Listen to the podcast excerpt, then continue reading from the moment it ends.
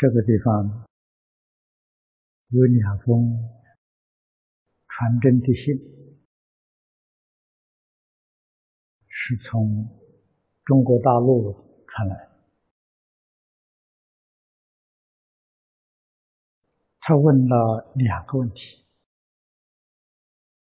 第一个问题是我们在讲习当中常常提到随缘。不攀缘，那么他怀疑，在现在这个社会里，如果要这样做，恐怕难以生存。这个问题啊，太严重了。呃，实在上是讲，怎么样去攀缘求？呃，确确实实。你所得来的，还是你命中所有的。如果命里面没有，你用种种手段可以攀缘而得来，我想啊，一切诸佛如来都要拜你做老师。为什么呢？诸佛如来做不到。你能做到，那还得了啊！因果定律从此完全推翻。那哪里有因果？啊，因果是出是法的真理。如来有无尽的智慧，无尽的德能，无尽的神通。没有办法改变因果，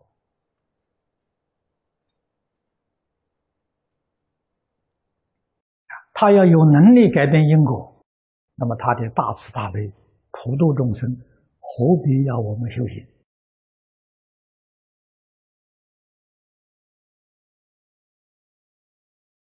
没有这必要了嘛？那我们在一念当中，岂不是都成佛了，都普度了？是诸佛如来帮助众生的，只是开导说明啊。真正你想有成就，还是要你自己修。你自己不修，佛菩萨也无可奈何啊。实在讲，一点忙都帮不到。我们一定要明白这个道理攀缘。纵然是你能够得来，也不过是你把命中所有的提前享受。譬如你命中有七十年的受用，啊，你可以在三十年、四十年呢都把它享尽了，这个可以办得到。你可以提前把它享受尽了，但是你要晓得，你四十岁享尽了，四十岁就死了。为什么呢？你后头没享受的，你的享受花完了。所以世出世间圣人教我们惜福啊！我有七十年的福，到七十岁呀，这个福报还没有享完。啊，没想完，什么是什么一种情形呢？延寿啊，延年益寿啊，啊，可能会延到八十岁，延到九十岁，你七十岁的受用，没有享受完嘛？这是里面一个全变的道理啊，明白这个道理。为什么不随缘、自自然然去享受？享受当中懂得惜福啊，那就福寿绵长了。这是一个吉祥的瑞相。那么他又提到啊，这个。这个一饮一啄，莫非前定？啊君子乐得做君子，小人冤枉做小人，这个都是《了凡四训》里面所说的。那么他对于这些话有疑惑啊，他说：“因为有些事情，你要是不争取，就不会得到；不争取，说老实话，也会得到。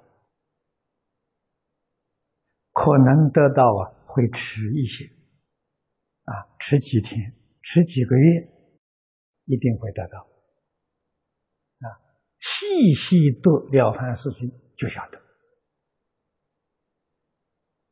你每年收入的财富，一定一点都不差了。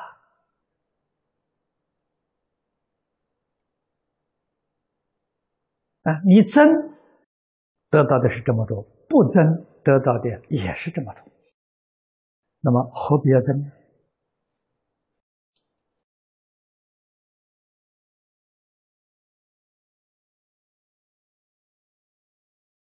啊，那么这说到了随缘不攀缘，举个例子：现在中国长江、松花江这么大的灾难，啊，我们随缘，随缘是不是就随他去呢？啊，不要去管他呢？这个不是随缘，这是完全错误。啊，随缘不攀缘呢，主要是对自己。对于一切众生，那就积极的去做啊。如果是你这个意思，那诸佛如来都随缘不攀缘，何必度众生呢？不要去度众生吧，那随缘就好了吧，随他去嘛。那众生搞六道轮回与我有什么关系？啊，这个是把意思。完全解错了。《开经记》里面讲“愿解如来真实义”这一句话很不容易啊！世间多少人把佛的意思解错，错解，曲解了。佛没有说错，是你解错了。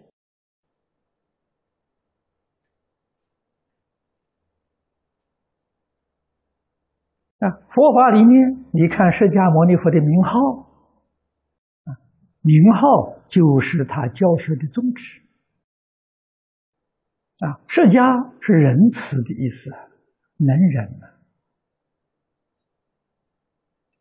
这是对一切众生的慈悲大慈大悲的。摩尼是清净的意思，极清净的意思是对自己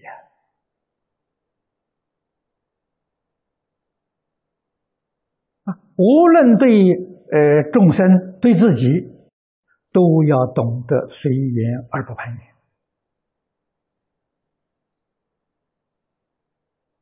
啊，这个随缘对自己的意思，诸位比较上清楚，啊，能够体会；对众生呢，就很难体会。啊，众生是随机度化了。他的机缘没有成熟，你不能够强迫他，这就叫随缘。啊，你要强迫他接受，那是叛缘。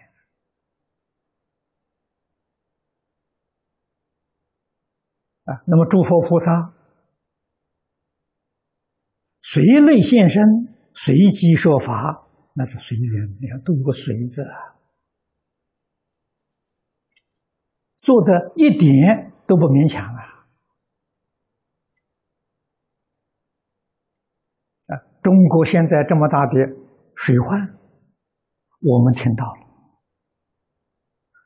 就应当全心全力去帮助他们呐。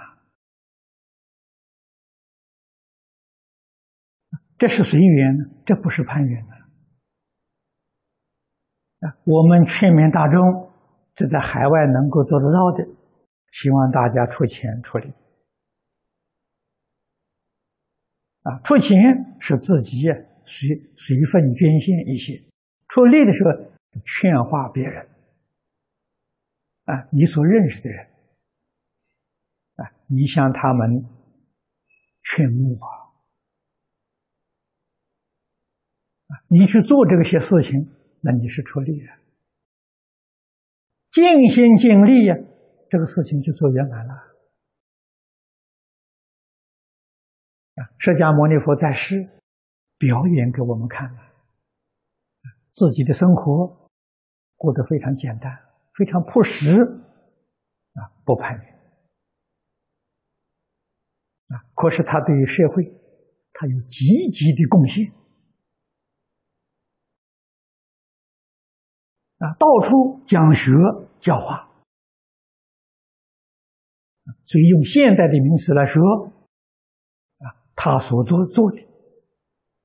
是社会教育工作。用现在人的眼光来看，他的身份是一个社会教育工作者，啊，或者我们称他做社会教育家，啊，他是这样的身份的，而且他是义务的，他不求报酬。那世间一般人。为别人做事要拿报酬的，他没有报酬啊！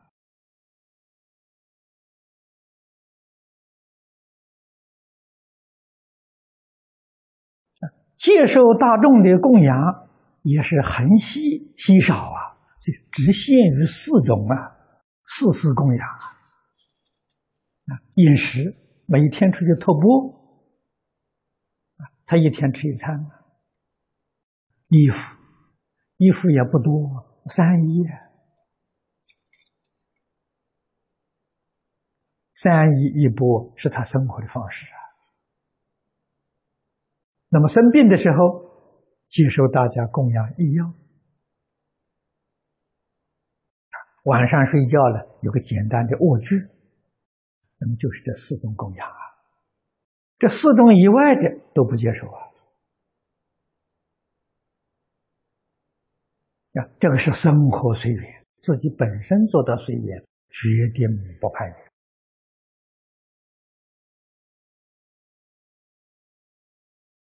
那么对待一些广大的群众，根基利的程度好的，他跟他说甚深微妙法；根性劣的程度差的，跟他讲浅显的做人之道，这不是随缘吗？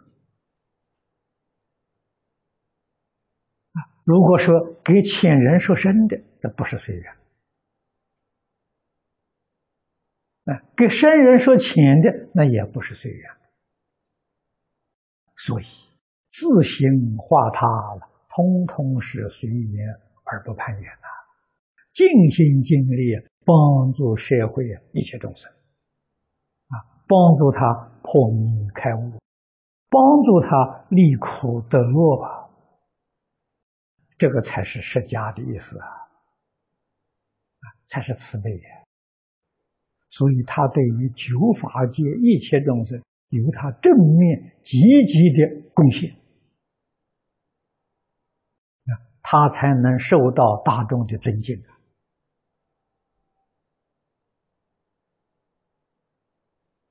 啊。不是你想象的，这个随随缘是随他去了，不要管他了。你把这个意思完全接错了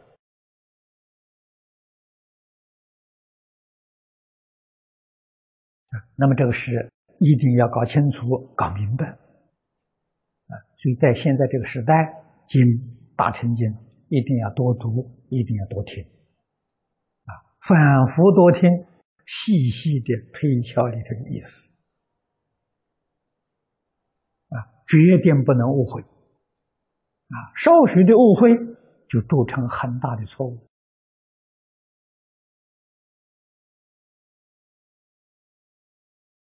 啊。那么第二个问题，他问的是如何养成这个将文言文翻成白话文的才能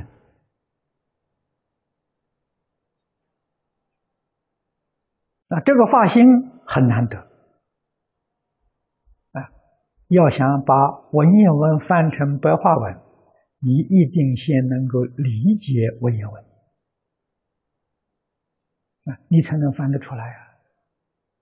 你自己对文言文不能理解，你怎么能翻译？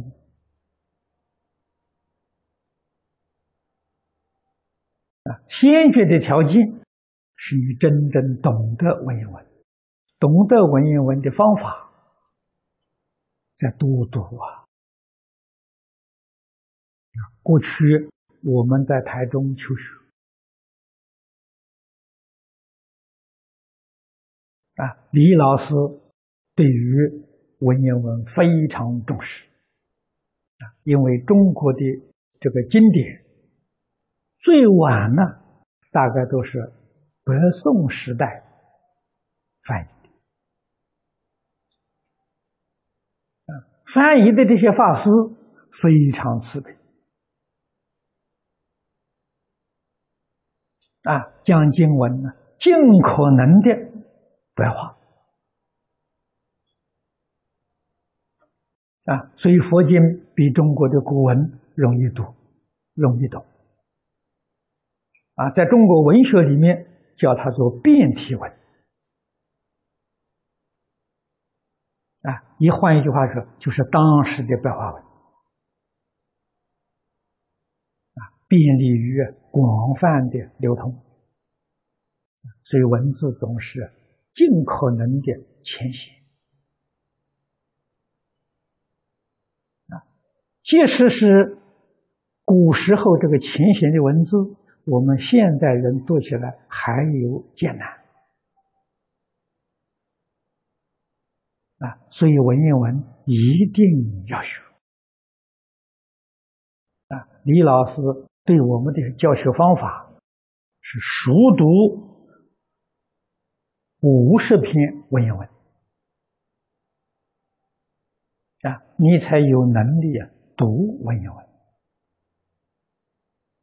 当时选的这个课本呢，是采取《古文观止》啊，《古文观止》有三百多篇啊，选读其中的五十篇，最好能够背过这五十篇古文，你都能背得下来，常常背诵。啊，逐渐培养有阅读文言文的能力。如果自己要想能够写文言文，那要加一倍的功夫。啊，你至少要能够背一百篇古文，啊，你才有能力呀写文言文。啊，文言文能读能写。白话文当然不成问题啊！所以这个这个能力的培养啊，在熟读古文。我们在海外，对于华侨子弟啊，我常常劝勉呢，大家念《无量寿经》。无量寿经下莲居老居士的汇集本非常之好啊！这个本子艰深的文句不多啊，有很少啊，十之八九都很容易理解，很容易读诵。而且它里面的篇幅啊有四十八篇啊，佛家称为四十八篇。那么李老师规定我们念五十篇古文，这四十八距离五十啊很接近，所以我在海外劝大家将《无量寿经》当作过文来读。啊教小朋友，教这些学生们啊，念无量寿经。那么在海外，尤其在海外出生、在海外生长的这些小朋友，啊，对于中国文化呢，那相当陌生。啊，能够读无量寿经，第一个好处认识中国字，啊，第二个好处不会忘记中国的语言，啊，母语，啊，第三个好处。啊，这个浅显的文言文殿下记住了。第四个好处啊，他逐渐学佛了。啊，所以这是一举四得啊，比选读古文呢书生多多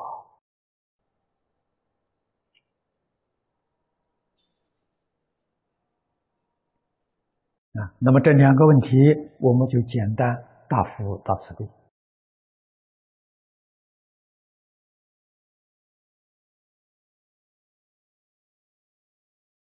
啊！另外，我提醒同学们，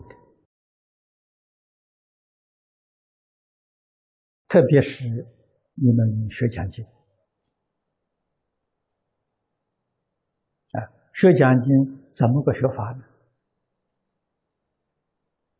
现在大家跟我的这个状况，正如同我过去跟李老师的情形一样。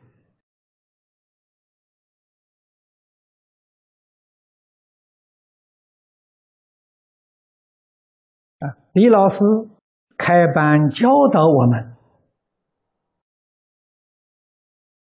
只有两年。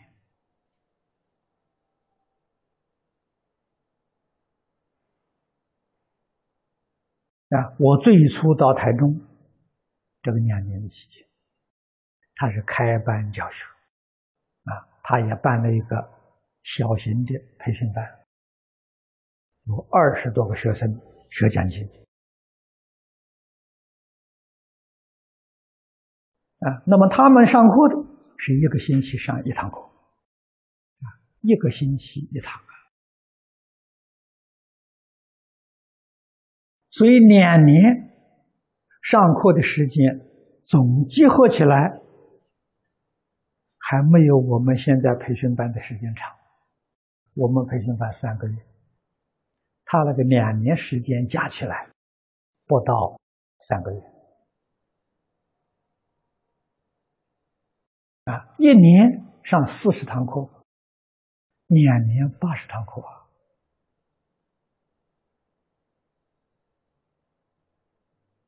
啊，一堂课三个小时，你们就能算得出来啊。我们是天天上课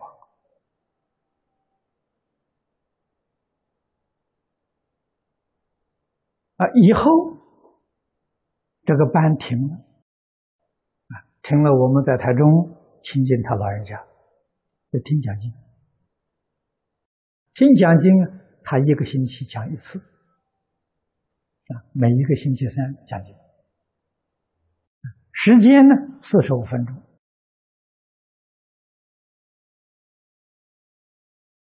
啊，他一个半小时有台语翻译，啊，实际上呢只是四十五分钟。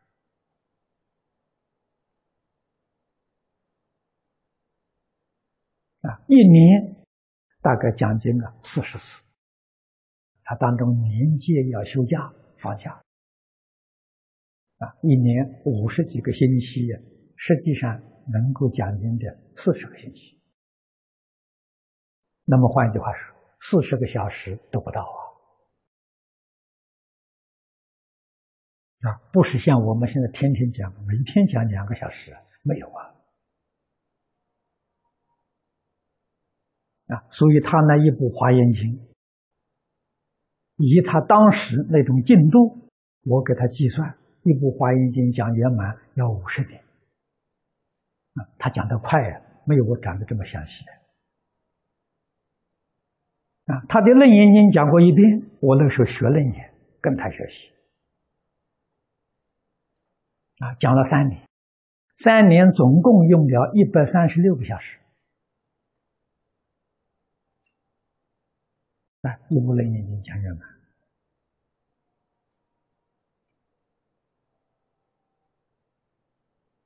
啊，不是这样细讲啊啊，讲一部阿弥陀经，一个星期讲圆满，七次七次讲圆满，一个一个星期讲一次，七个星期。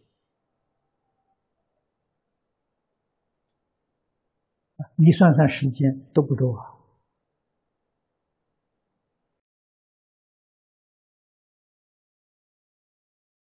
啊，可是怎么个学法呢？我对于他的他老人家思想体系，他的些方法，我们懂得。啊，我去听经，我预先把经文看一看。我今天要讲这段经文，我是怎么个讲法？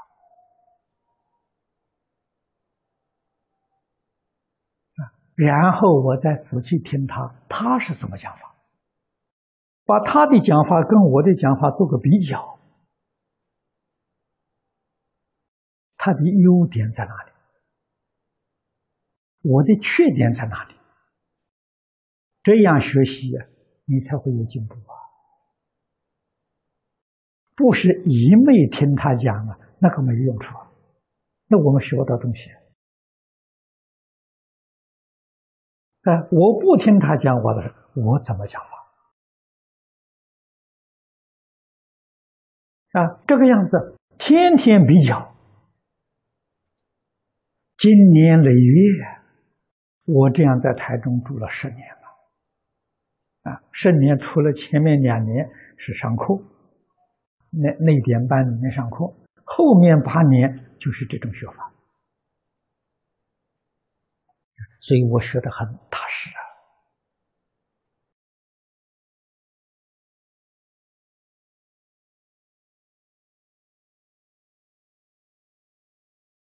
啊，那么自己常常读经文、读注解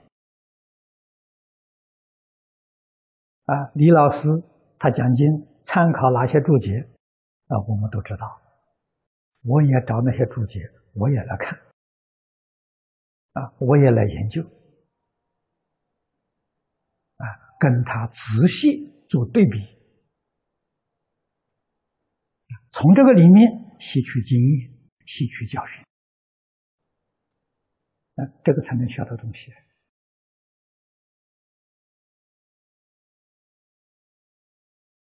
如果一昧只是听他讲经，你就很难学到东西啊！所以我们同学很多啊，有一些同学住在台中的，跟他几十年，那么他们学的还不如我，原因在哪里？我有一套方法。啊我很细心的在采取，这是他们没有的。所以你们大家要懂得的时候，啊，我们今天讲这个华严，只参考清凉的苏超李长者的合论，我们采取的本子用这个说明摘要。那么这些书，你们大家手上都有，在听经之前看一遍，自己想一想怎么讲法，啊，很有受用，啊，尤其好处是这部经长，如果能够经啊三五年的熏习，没有一个不成就的。记住方法非常重要。好，今天就讲到此地。